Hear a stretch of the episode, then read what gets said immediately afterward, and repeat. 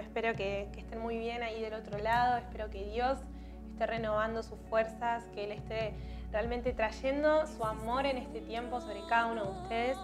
Y en este día quería compartirles una palabra que Dios puso en mi corazón, que está en Hebreos 12.2, es un versículo que conocemos mucho, ¿sí? a veces hasta de memoria, pero qué importante es poder eh, profundizar en lo que esta palabra nos declara. Y mm, hace unos días justamente se me venía eh, esta palabra porque estaba escuchando una canción eh, de una cantante que se llama Misty Edwards y la cantante en, su canción decía, dame ojos de paloma, devoción sin distracción.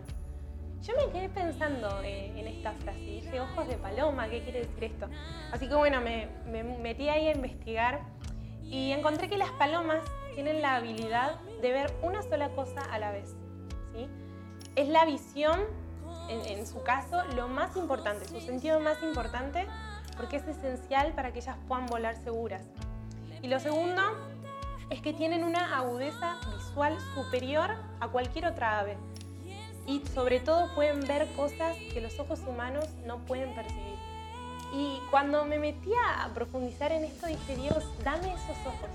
Yo quiero ojos de paloma en este tiempo, que puedan mirarte solo a vos, que puedan mirarte a vos en medio de las tormentas, en medio de todas las cosas que están pasando a nuestro alrededor, cuando el mundo nos va a ofrecer, eh, por ejemplo, las noticias, constantemente nos va a, nos va a dar a, elegir eh, cosas malas, que podamos estar mirando todo lo que está pasando con este virus en el mundo. Yo quiero tener esos ojos, esos ojos que solamente te miren a vos y poder hallar refugio y estar segura en tus palabras.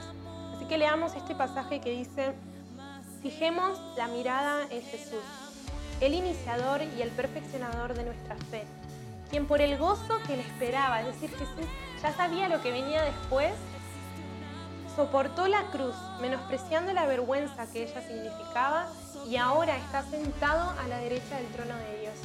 Así que hermanos, ahí donde están, tengamos seguridad de que lo que viene va a ser glorioso lo que viene después de esto, la gloria postrera va a ser mayor que la primera.